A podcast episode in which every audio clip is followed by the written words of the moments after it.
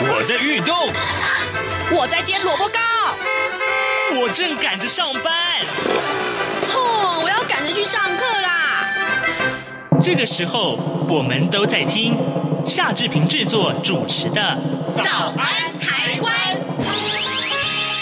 早安台湾带给你最热门的时事访谈，最感动的人物专访，最直接的民意表达。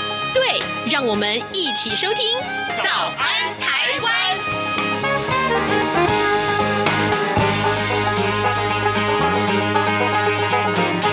早安，台湾！我是夏志平。今天是二零二一年的三月十九号，星期五。今天志平为您安排的访谈单元呢，是呃，志平的同事啊，丽杰，他要呃专访《远见》杂志的记者蒋瑞浩。为什么呢？因为现在台湾最热门的话题就是疫苗的施打啊。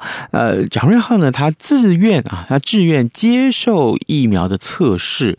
呃，好，我们待会儿来听听看他怎么说，他为什么会有这样。的心情的转折，他怎么样抽离啊、亲身经历啊，来看疫苗发展的流程，这一切都非常的有意思。在请各位收听今天的访谈单元之前呢，志平有一点点时间跟大家说一说，呃，几份报纸上面的这个头版头条的这个话题啊，《中国时报》和《联合报》所提到的是同样这件事情。陆委会的主委邱太三他说呢，找出两岸最大公约数模糊性、建设性的模糊啊，那么恢复大陆的商务人士来台。呃，陆委会主委邱太三昨天对。呃，这个对岸呢，提出了三个呼吁和研议推动的三大工作，并且宣布即日起恢复大陆人士来台从事商务履约或者是跨国企业内部调动的申请。呃，他呢，呃，昨天是亲自上阵陆委会的例行记者会，时间点就选在陆方宣布对台农林二十二条的隔天，以及呃，这个美中二加二高层战略对话的前夕。所以呢，格外受到了瞩目。而呃，蔡英文政府是不是呃拟定新的论述取代九二共识？邱太三说呢，两岸交流如果说都要要求对方进入自己设定的框架，是不公平、不公道，也不切实际的。他强调，双方应该要找出互利互惠的最大公约数，其次呢是双方能不能有建设性的模糊啊，这就要靠彼此的智慧和态度了。这是中国时报和联合报上面的头版头条讯息，而其他四份报纸啊，报纸，呃，《自由时报》、《苹果日报》还有两份财经专业报纸，他们提到通通的这件事情，呃，央行再祭出四个措施打炒房，法人贷款成数降到四成啊，这影响性是非常大，我必须说，这影响性太大了。呃，前几天我们介绍过的，呃，这个呃二点零版的啊，这个措施，对不对？行政院的院会，那可是现在呢，就是立刻就要这样做，就是法人贷款成数降到四成，所以呢，这个话题对于台湾股市影响性是非常的大。呃，有如果有时间的话，我们会为您多聊聊这样的话题的。现在时间早晨的七点零三分四十秒了哟，我们先进一段广告，广告过后马上就回到节目的现场。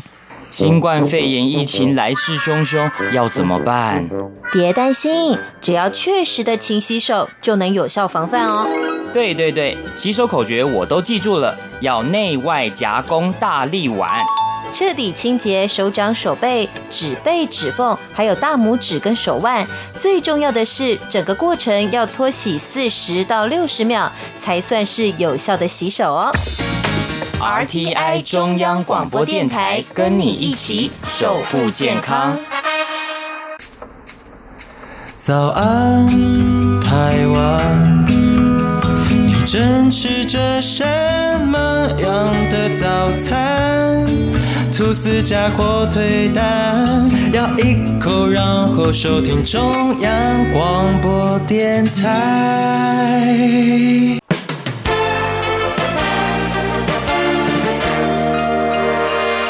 早安，笔记本。这里是中央广播电台台湾之音，听众朋友所收听的节目是《早安台湾》。这 COVID-19 新冠肺炎疫情何时可以缓解呢？随着许多国家陆续施打疫苗，相信是指日可待。我们知道，台湾除了对外购买疫苗，而且我们第一批的这个牛津 AZ 疫苗在这个月应该就会开打。那么，在我们台湾有三家疫苗厂，国光。高端联亚生计也积极进行连续三期的试验，当然这中间需要有人体临床受试。我们也知道，在去年十一月已经完成有两万人的招募，而且速度还非常快啊。那么也有不错进展。我们在今天呢，特别请关注相关议题的《远见》杂志医疗记者蒋俊浩来谈自己。哇！以这个实际行动，也就是自愿成为疫苗的人体受试对象，这个参与的过程，还有一路走来的心境哦，还有怎么样来看这个人类对抗新兴疾病的勇气跟努力？非常欢迎俊浩，你好。哎，主持人好，大家好，我是远见杂志的医药线记者，我叫俊浩。刚刚提到这个勇气这个字眼，相对的。哦，是一个害怕跟退缩。呃，我们先谈谈你们三月份的杂志最新完成一份民调啊，让我们看到，虽然国外已经陆续施打 COVID-19 的这个疫苗，台湾也渴望来施打，但是你们做了一份呃，这个民众要不要施打这疫苗，好像六成左右民众愿意施打疫苗，而且这还是免费接种的。提问是这样子嘛？哦，意愿我感觉是不太高了。那你们怎么样来解读这份民调？为什么大家意愿只有六成左右呢？嗯哼嗯，嗯，其实当初我们开始做这份民调的时候，大概是在过年前嘛，所以、嗯、呃，刚好就是呃，台湾的疫苗还没有进来，然后国外的疫苗也都才刚开始打。嗯、那呃，各家疫苗不管是 AZ 啊、辉瑞啊，还是某登啊陆续开始打，其实大家也像刚刚主持人提到的，还是会觉得。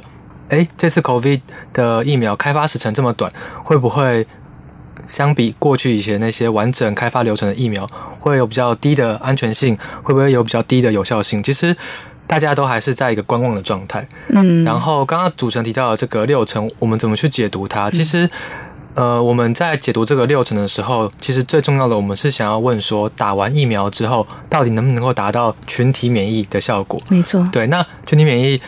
大致的意思就是说，希望大家打完之后，人人都有抗体，那病毒不再会在呃群众当中做传播嘛。嗯、那其实比较理想的施打的比例是大概三分之二，那我们可能会取六十七 percent，或是取七成。嗯，所以其实哎、欸，很巧，就是说这个七成跟六成好像刚好差十 percent。嗯，所以这很 tricky，就是那我们这十 percent 到底呃能不能够及时在开始施打后，慢慢慢慢。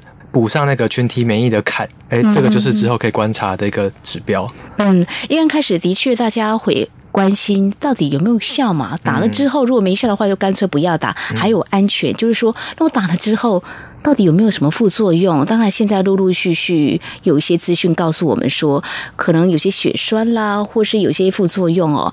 那贵杂志有没有在深究？就是说，那有些人不愿意打，是因为担心。我可能打了会怎么样？就是说，那我不要当第一批，这种人会有吗？其实蛮多的，因为我们那个时候在做调查的时候啊，其实我们一开始的一个最重要的关键题目就是问说，哎，如果在免费状况下，你要不要试打？那六成的人他是愿意的嘛？但其实还有大概二十多 percent 的人，他们是保持着一个有点怀疑的态度，就想说，哎，我需要这么赶吗？呃，我需要第一批就打吗？啊，如果大家都打了，那我也不会被传染的啊，就是很多人是抱着这个心态的，呃，可是刚刚主持人问到一个很关键的问题，就是说，那究竟这一批人他们心态是什么？其实我们有在做一个 follow up 的问题，就是我们有设定很多情境，像是说，如果你观察到了第一批的人呢，打完之后，哎，都没有怎么样，那你会不会愿意跟着打？哎，那我印象中可能就有三四成的人，他就会愿意。就是投入这个疫苗的施打了。那另外还有一些情境题，像说，如果你的长官们希望你一起施打这个疫苗的话，呃，否则的话会祭出什么什么公司的罚则，那你愿不愿意打呢？那大部分的人还是经济为上嘛，还是也会想要加入。所以，呃，我自己是蛮乐观的啦。就是虽然大家还是会有这些疑虑，可是如果未来施打疫苗整个过程是呃安全的，然后没有出太多的差错的。我自己觉得七成还是蛮有机会的。所以时间回到在去年底的时候，因为在十一月的时候，我们台湾的这个疫苗厂开始号召有更多的朋友来加入人体试验。你那时候为什么要加入这个人体的试验呢？嗯、呃，因为如果在看到几个月出炉的这份民调，才有六成愿意打，不管是国货或是国外的疫苗，嗯、会不会觉得有点泄气？可是回到当时，你愿意去参加人体实验，是因为记者要冲锋陷阵吗？还是怎么样？都做到这种程度？其实这个是。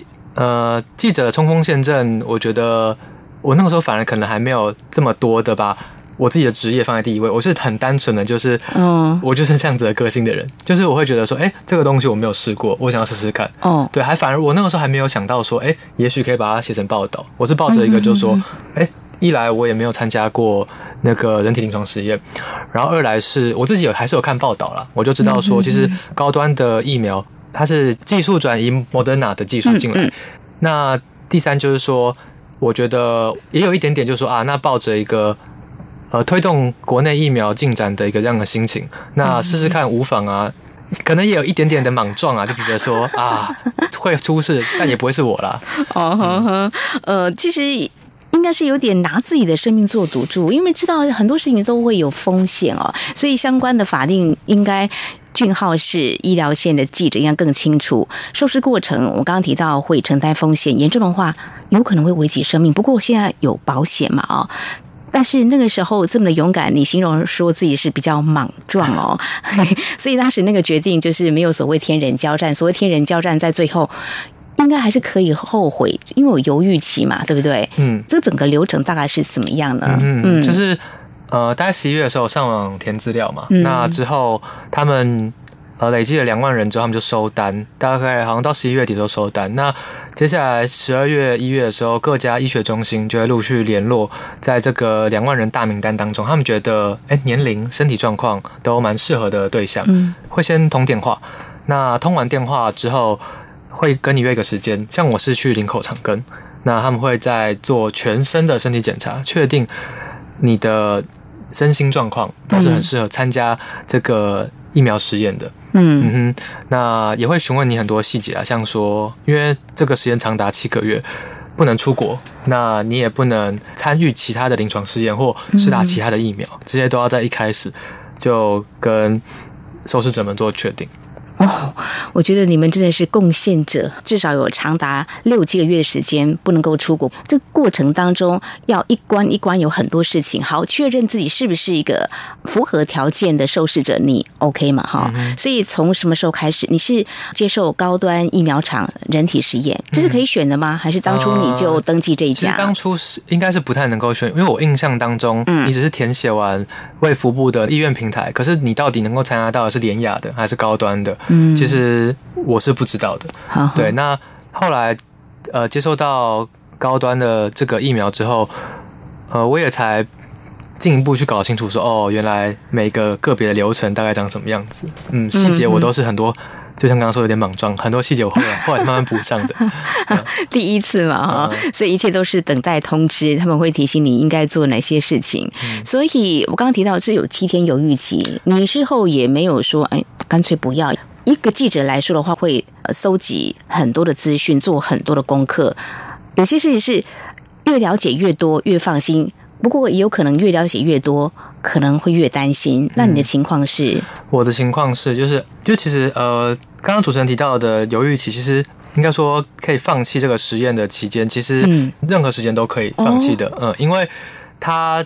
也知道每个受试者可能心情上面的转变都不太一样，所以我虽然是从二月的时候试打第一剂，三月初的时候试打第二剂，那我这个实验流程可能会一路持续到七月，中间还会不断的要回去医院做抽血检查，但我随时想要放弃，其实都可以的哦。哦，这样子啊，嗯嗯嗯嗯，好，那你现在已经打完第二剂了，是，一共要打，总共就是两剂，两剂，对，之后就是。每个月回去抽血检查，看你的身上的抗体有没有符合预计的比例的在成长。嗯，打第一剂当时的心情是怎么样？打第一剂当时的心情，其实我因为刚好提到我十一月的时候登记嘛，我几乎都快要忘记这件事情了。然后一直到他一月的时候通知我说，哎、欸，可以来做检查喽，我才开始有比较有紧张的那个心情起来。嗯、那我我上网查了一下资料，就有发现说，哎、欸，其实。因为打了新冠疫苗，不管是国外的辉瑞、莫德纳还是 AZ，其实真正造成生命危险的例子是非常非常的少的。可是引发的一些副作用，或者是说我们说的那种发烧发炎的反应，还是有，包括发烧，然后包括全身酸痛，然后或者是有的人会很疲累，很疲累。嗯，那。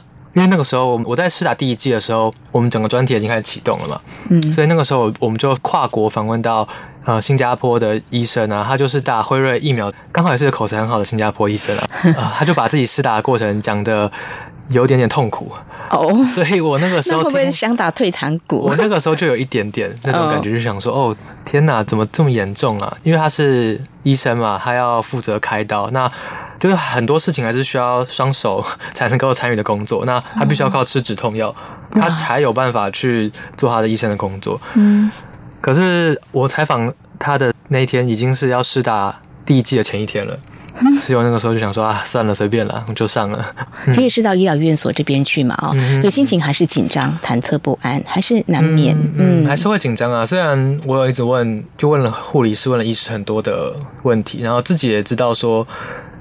这件事情其实安全性很高，而且我那天跟我一起去参与受试者实验的还有很多本身就是医护人员，他们自己也是评估过之后觉得说参与高端的国内疫苗实验 CP 值是高的，那我那个时候也有比较放心一点。嗯哼哼哼，好，那你呃施打第一剂之后，以你个人的反应怎么样？有没有像新加坡医师他的情况那么的严重，还是小小的副作用？其实。就蛮意外的，我是真的几乎没有什么感觉，就除了肌肉，因为刚打完针嘛，肌肉一定会有一点点酸，嗯，但那个酸就是过了半天之后，其实就没有太大的感觉了，就是正常的一条手臂。嗯、那其他的发烧啊，或者是疲累啊，也都没有。对，可是这边可能补充一个点，就是说，因为这个是实验，所以我其实有十四 percent 的几率可能会达到安慰剂，没有错。对对，但。我后来有问护理师跟医师啊，就说你们自己观察到有副作用的受试者多吗？他们自己是目前看起来其实比例也都很低，所以整个高端的这个疫苗，可能它的设计疫苗这个成分还有设计的方法，是对人体的副作用，相对于国外的那几支。好像本来就会比较低一点。嗯嗯，好，当然这是时间往回推，你在想，你可能是打到安慰剂，那是推测了哈。嗯嗯嗯，所以打第二剂的时候有没有什么副作用？打完第二剂之后，其实跟第一剂的感觉差不多。嗯，说实在的，就是也没有太多的身体不舒服，然后一样就是。我们打完之后都会在外面休息大概三十分钟，他确定你没有任何的很激烈的副作用才会放你走。那我那个时候离开前会可能量个体温，我也都很正常。好好，好，这边要跟听众朋友稍微解释一下，我们俊浩是医疗记者，很专业。你打到的是安慰剂，那这个在一般的人体实验就是一个所谓的双盲策略，解说一下。嗯、呃，就是因为像是疫苗实验嘛，它。在制造出疫苗之后啊，它开始进入到临床诊所开始施打的时候，所有的双盲就是受试者我本人不会知道我打到的是什么，那施打疫苗的医生、护理单位他也不会知道我施打的是什么。他要做这件事情，就是要为了要确保说，不会有任何一方事前因为多知道一些资讯，所以可能心理上面产生一些心理效果，或者是也不会有任何人可以有动手脚搓汤圆的机会。那等到七个月后。由高端这边统一去公布说，哎，呃，每一支疫苗都会有序号嘛，在公告说，哦，哪些人是达到哪一些的成分，是生理食盐水，也就是安慰剂吗？还是是打到我们高端研发的疫苗？不管是包括我还是医护人员，也都是到七个月后才会真的知道说，到底打下去的东西是什么样的成分。嗯，好，非常谢谢俊浩为我们做非常详细跟专业的说明哦。好快的话，应该今年也许就可以完成这个我们疫苗的开发，国内的民众就可以选择国内的疫苗。嗯哼，好，那再回到我感到好奇的一部分，就是说当初要去接受人体实验的时候，去到那个地方啊。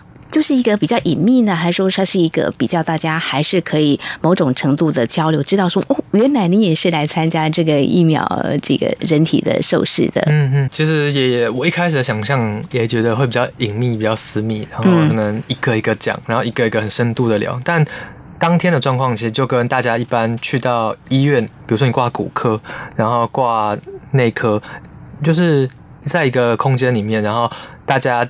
在前面的长椅先排排坐，那护理师就会一口气可能累积个六个人、八个人，开始跟你说明说：“哎，我们这次整个实验的程序啊，那要注意的事情是什么啊？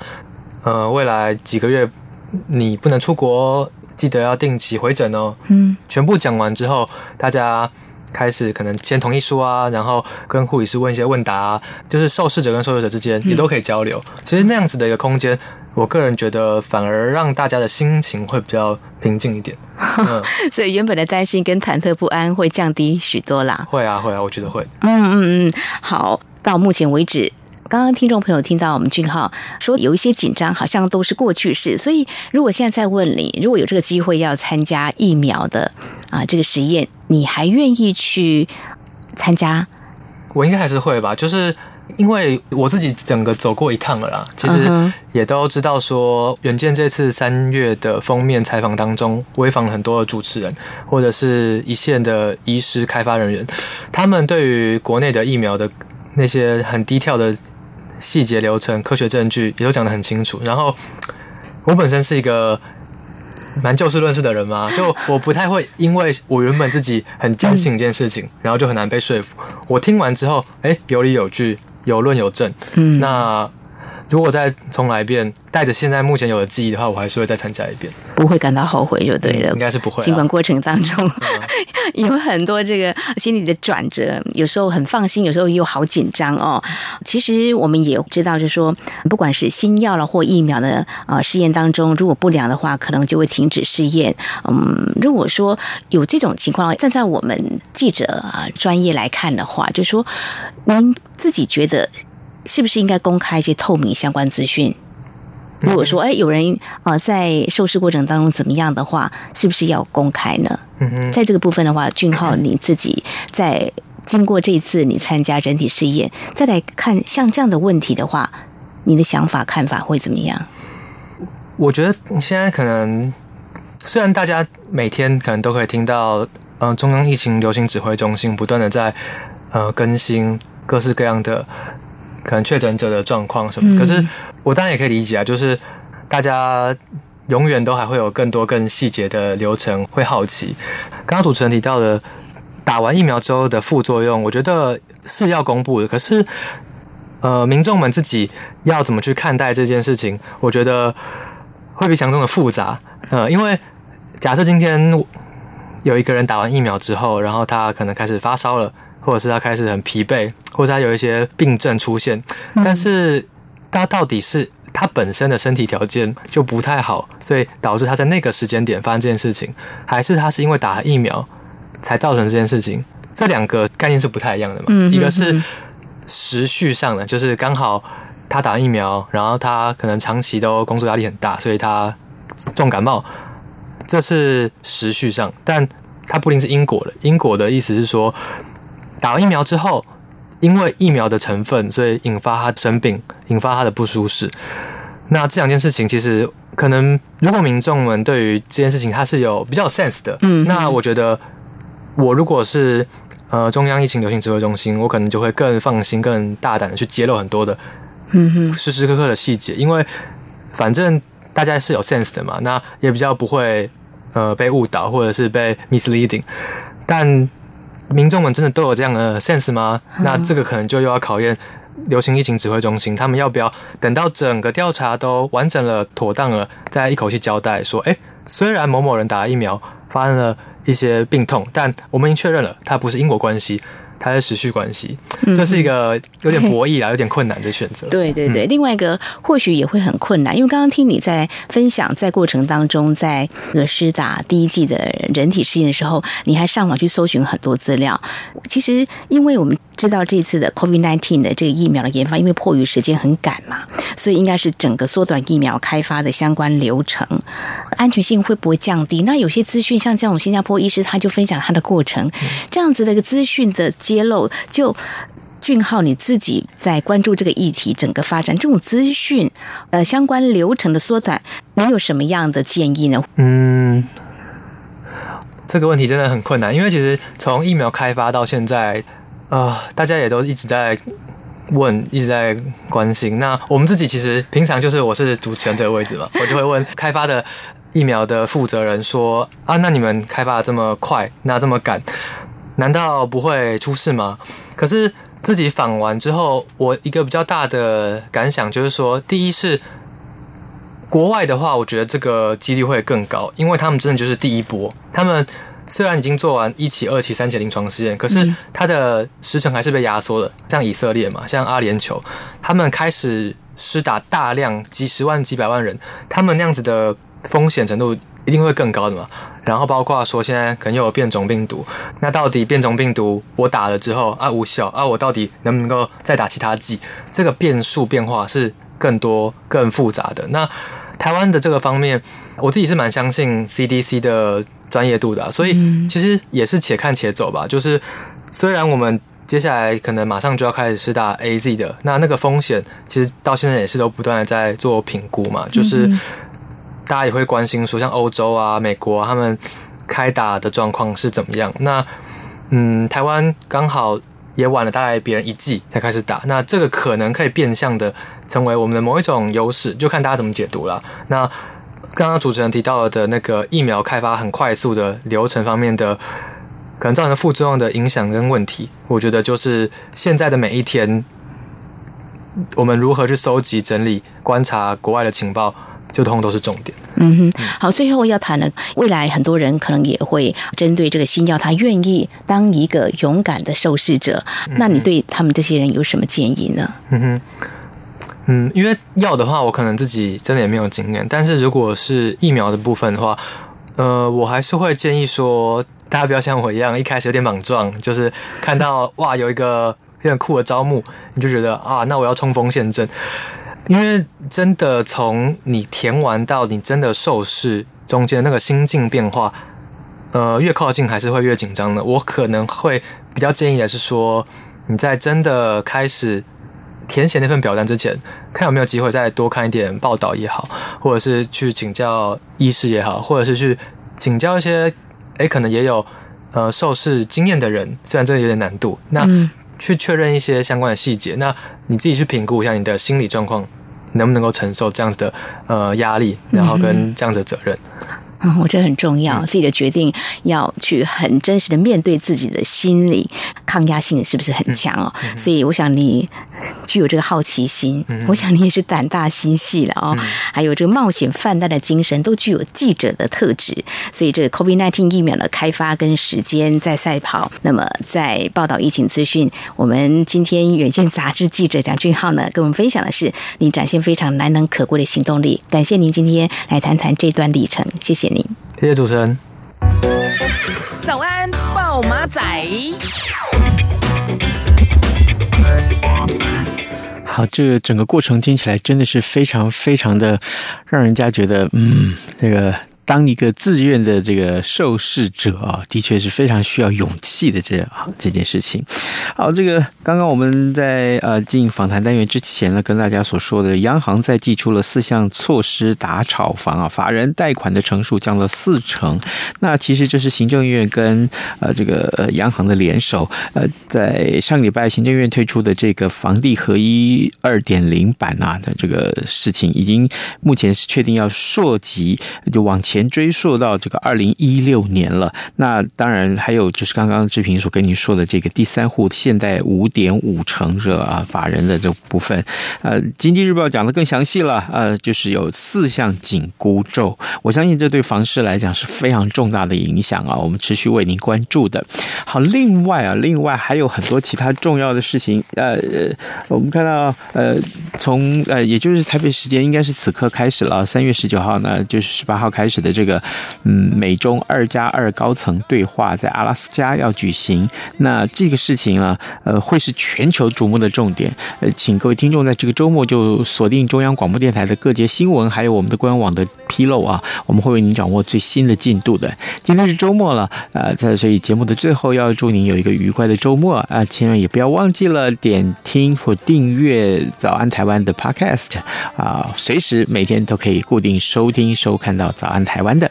好，呃，今天志平此刻就跟您说拜拜，下周一见喽。